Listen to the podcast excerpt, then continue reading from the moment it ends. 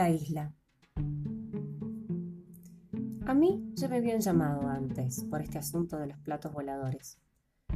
Digamos, yo no seré Fabio Serpa, pero conozco del tema. Me he convertido casi en un experto desde que hace años me apasioné con las fotos de las pinturas encontradas en la pirámide Olmeca, en Honduras, que publicó la prensa. Eran imágenes de indígenas conduciendo algo muy similar a una nave espacial, lo que confirmaría que los platos voladores visitan la Tierra desde mucho tiempo atrás. Me impresionó el detalle de un cacique olmeca accionando un artefacto parecido a una afeitadora eléctrica, adelanto impensable para aquella época.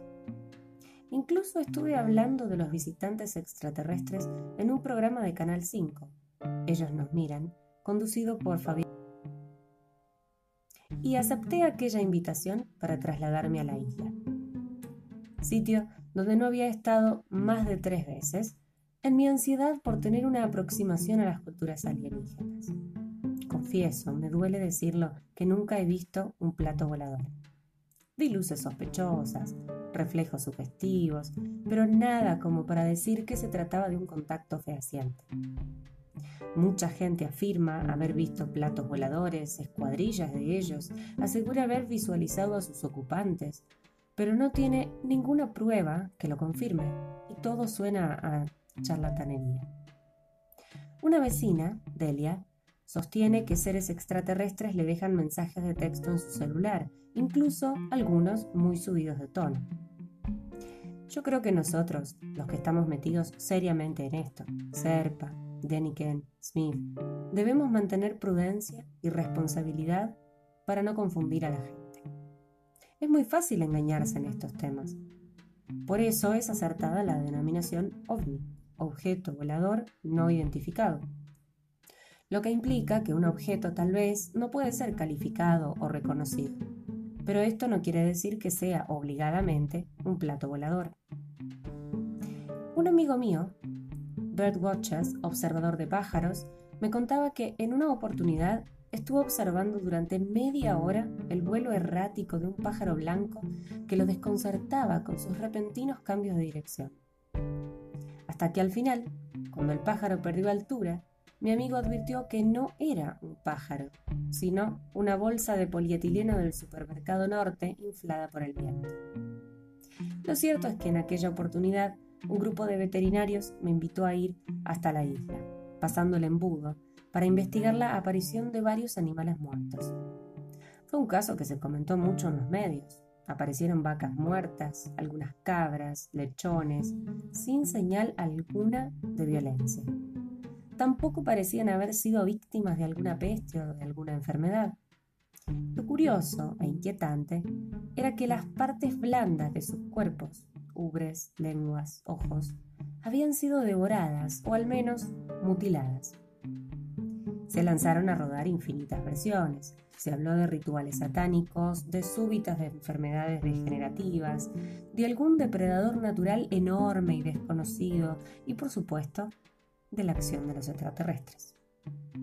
Quizás, me dijo en aquella oportunidad uno de los veterinarios, estén tomando pruebas de tejidos animales para el estudio de los habitantes de nuestro planeta.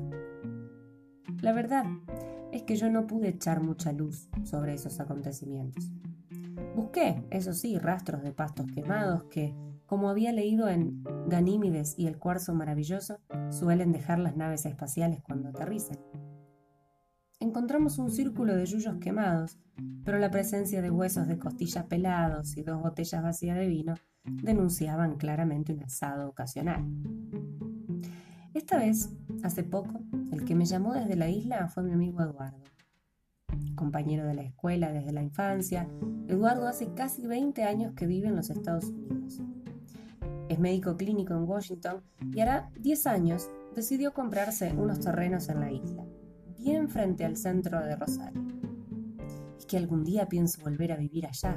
Se emocionó una vez al llamarme por teléfono desde Washington para pedirme que me hiciera cargo de algunos trámites de la compra. Estoy en la isla, me informó, con un par de yanquis que me traje de allá. Vienen a pescar. ¿A pescar acá? Yo pensé que los yanquis iban siempre a pescar truchas en el Nahuel Guapí, o a los humos dorados a esquina, o a paso de la patria. No, boludo. Con Eduardo teníamos un trato muy suelto, desde siempre.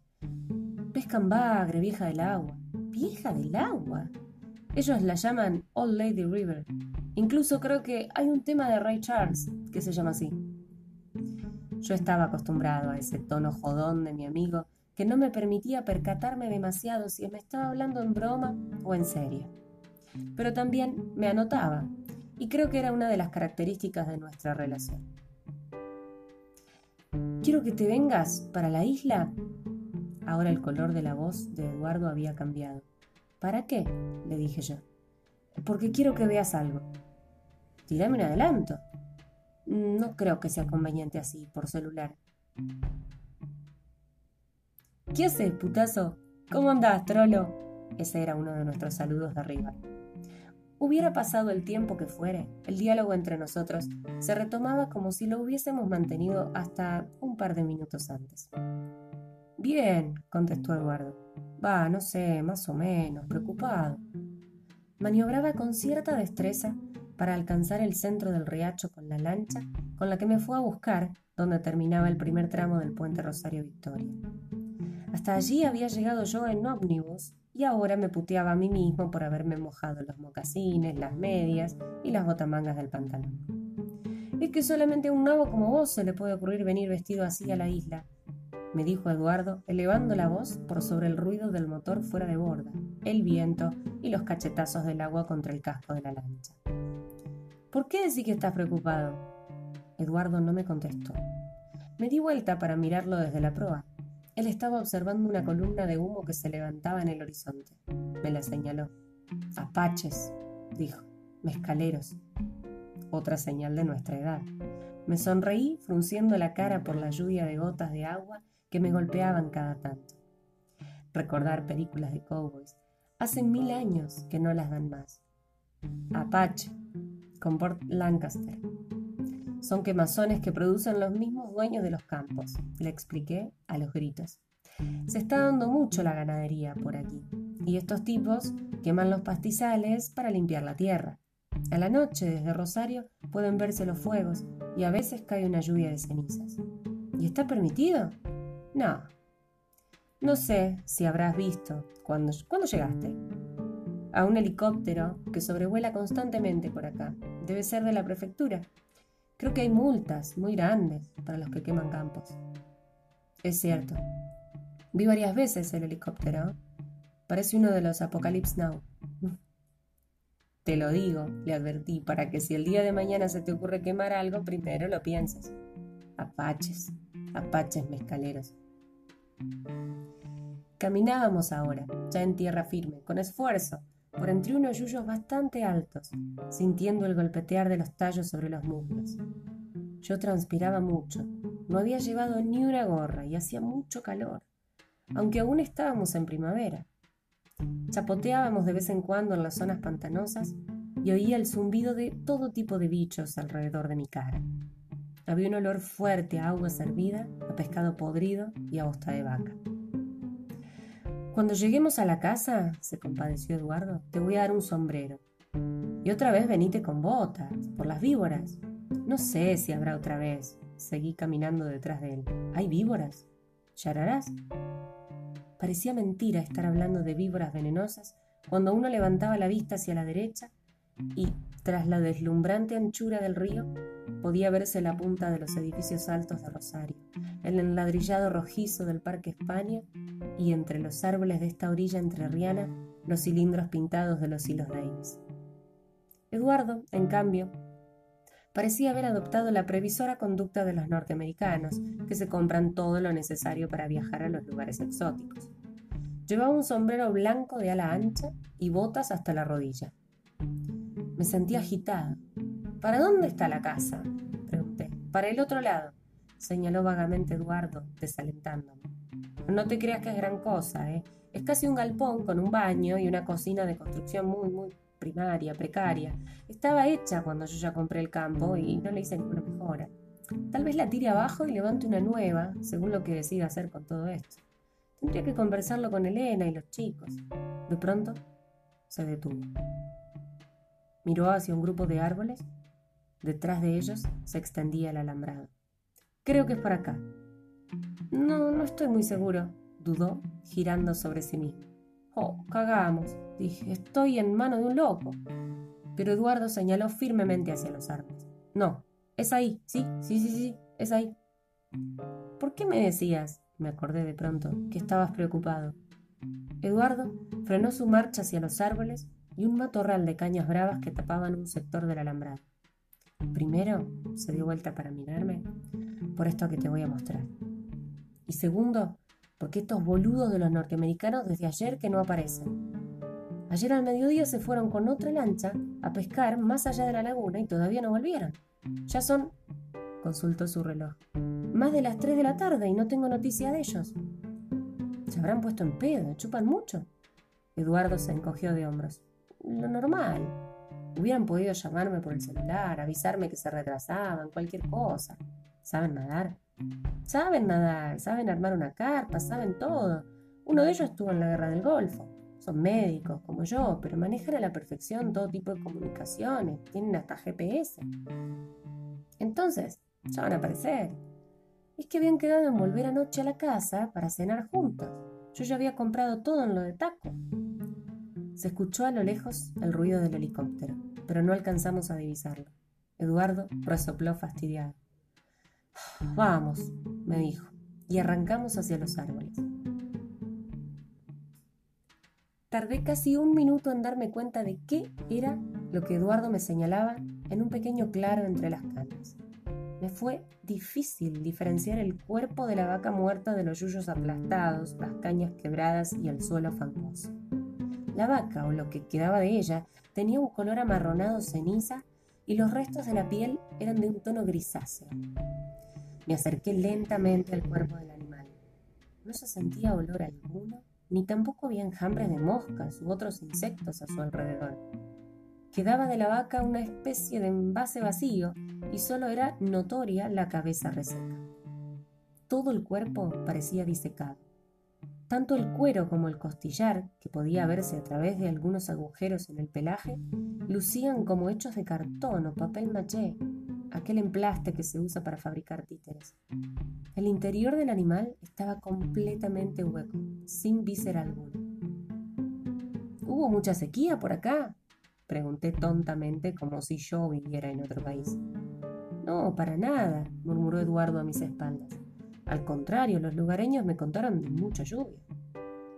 Tiene el aspecto, me puse en cuclillas para estudiar el cuerpo más de cerca, de esos animales que uno ve muertos por la sequía, que parecen arpilleras resecas, cartón corrugado, qué sé yo. Dale la toca se va a convertir en polvo. Nos quedamos un rato en silencio. Se escuchaba el zumbido de algún abejorro y pasaron, recuerdo, muy cerca de nosotros en vuelo rasante dos torcasas, haciendo un ruido como si tuvieran las articulaciones de las alas oxidadas. ¿Tenés idea, pregunté, de cuánto tiempo hace que el cuerpo de este animal está aquí? Y desde ayer, dijo Eduardo, y me corrió un estremecimiento por el cuerpo. ¿Desde ayer? No lo podía creer. Eduardo reafirmó su negación, meneando la cabeza. ¿Pero estás seguro?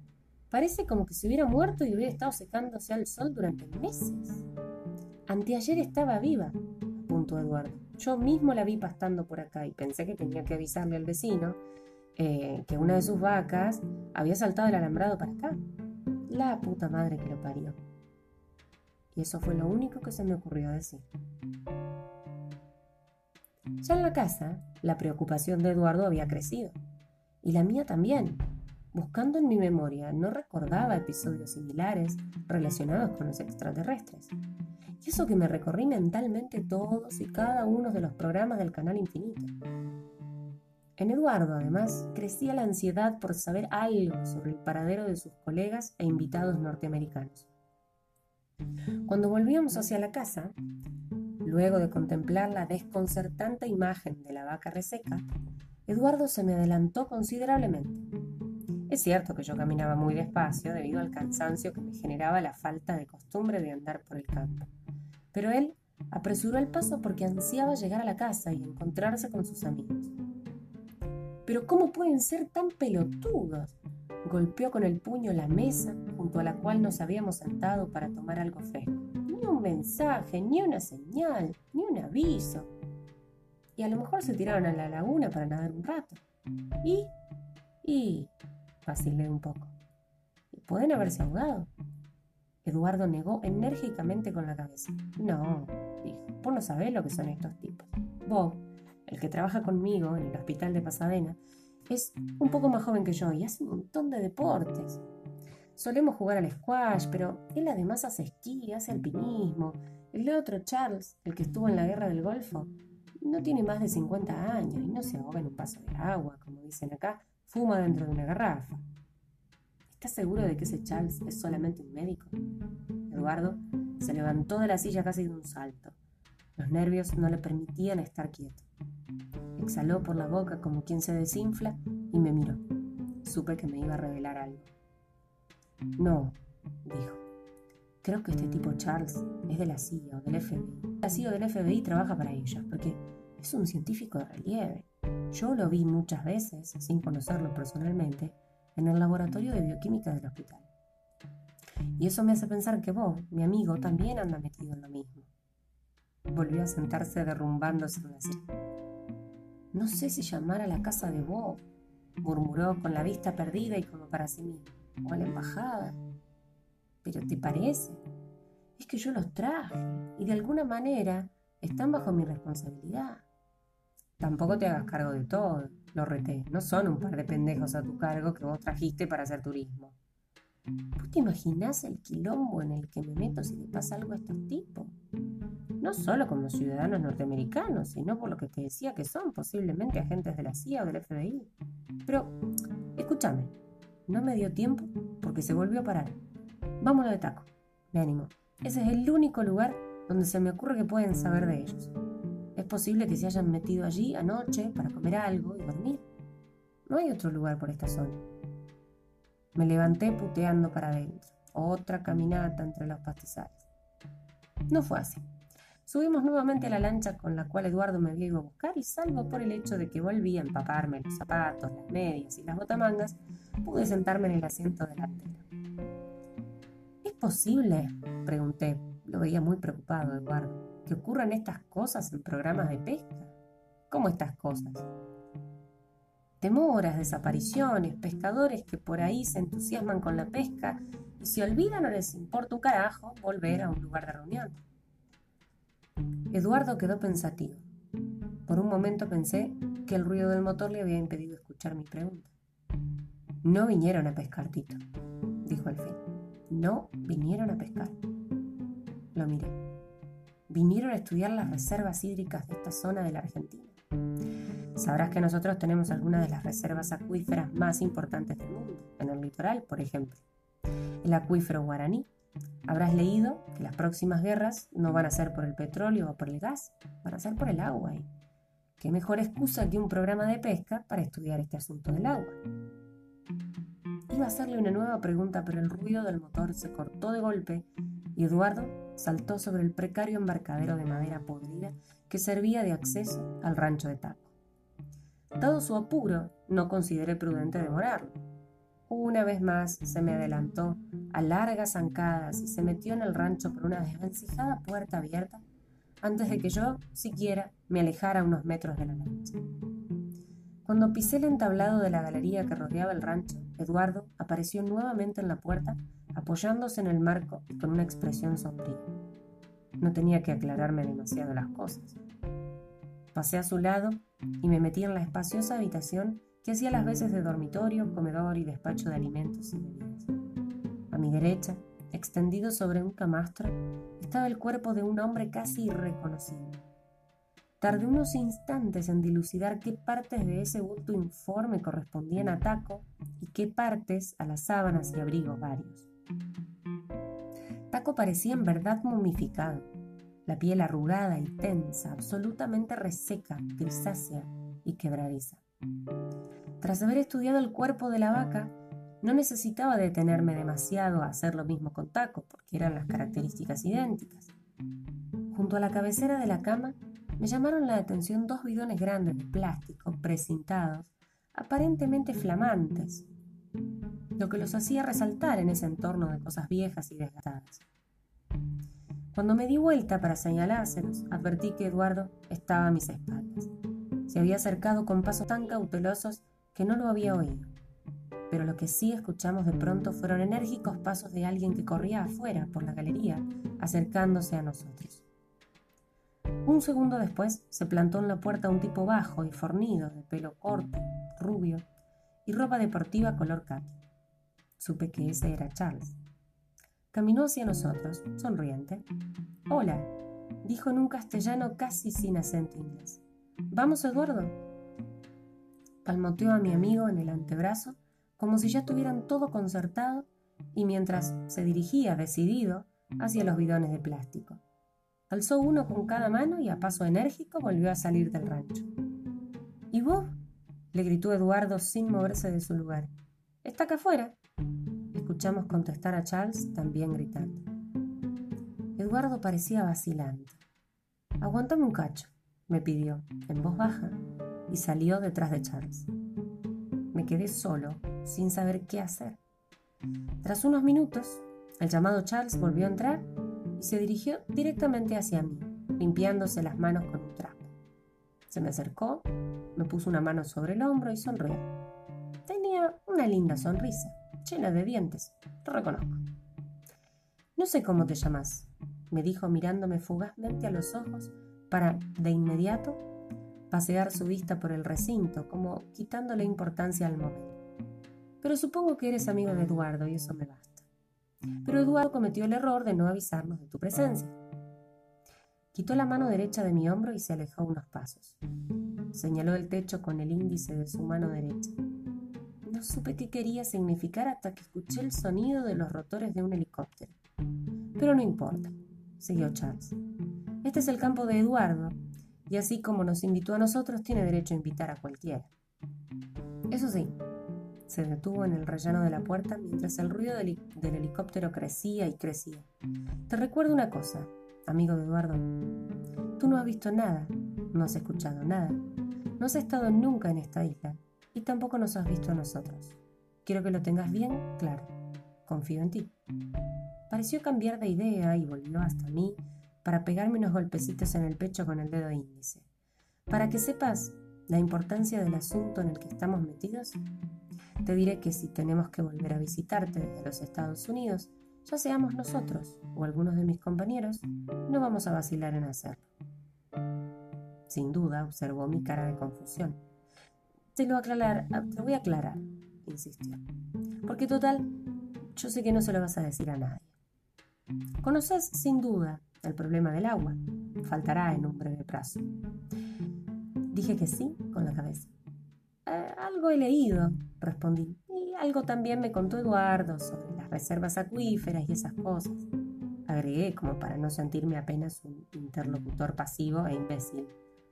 Charles negó con la cabeza y luego me dijo casi a los gritos porque el ruido del helicóptero atronaba. No, las reservas acuíferas no alcanzarán si sigue este crecimiento descontrolado de la población. Pero, señaló hacia el cuerpo momificado de Taco, no olvides, te lo digo como médico, que el cuerpo humano se compone en un 75% de líquido. Allí tenemos la otra mayor reserva líquida. Y se fue, a los altos, rápidamente. Escuché fortísimo el ruido del helicóptero por unos minutos y vi cómo el viento producido por las aspas de la máquina echaba a volar papeles, bolsas de nylon y ramas sueltas diseminadas en torno al rancho. Luego el sonido se alejó y volvió al silencio. Cuando salí del rancho, el helicóptero se había perdido en el horizonte y no estaba ni siquiera Eduardo. ¿Cómo hice para volver a Rosario? Lo contaré en otra oportunidad. No mencioné nunca demasiado este episodio, un poco por las recomendaciones que me hiciera este tipo Charles y en parte porque con esta cuestión de los platos voladores sobre los que yo tanto hablo, hay muy poca gente, salvo mi madre, que me sigue creyendo.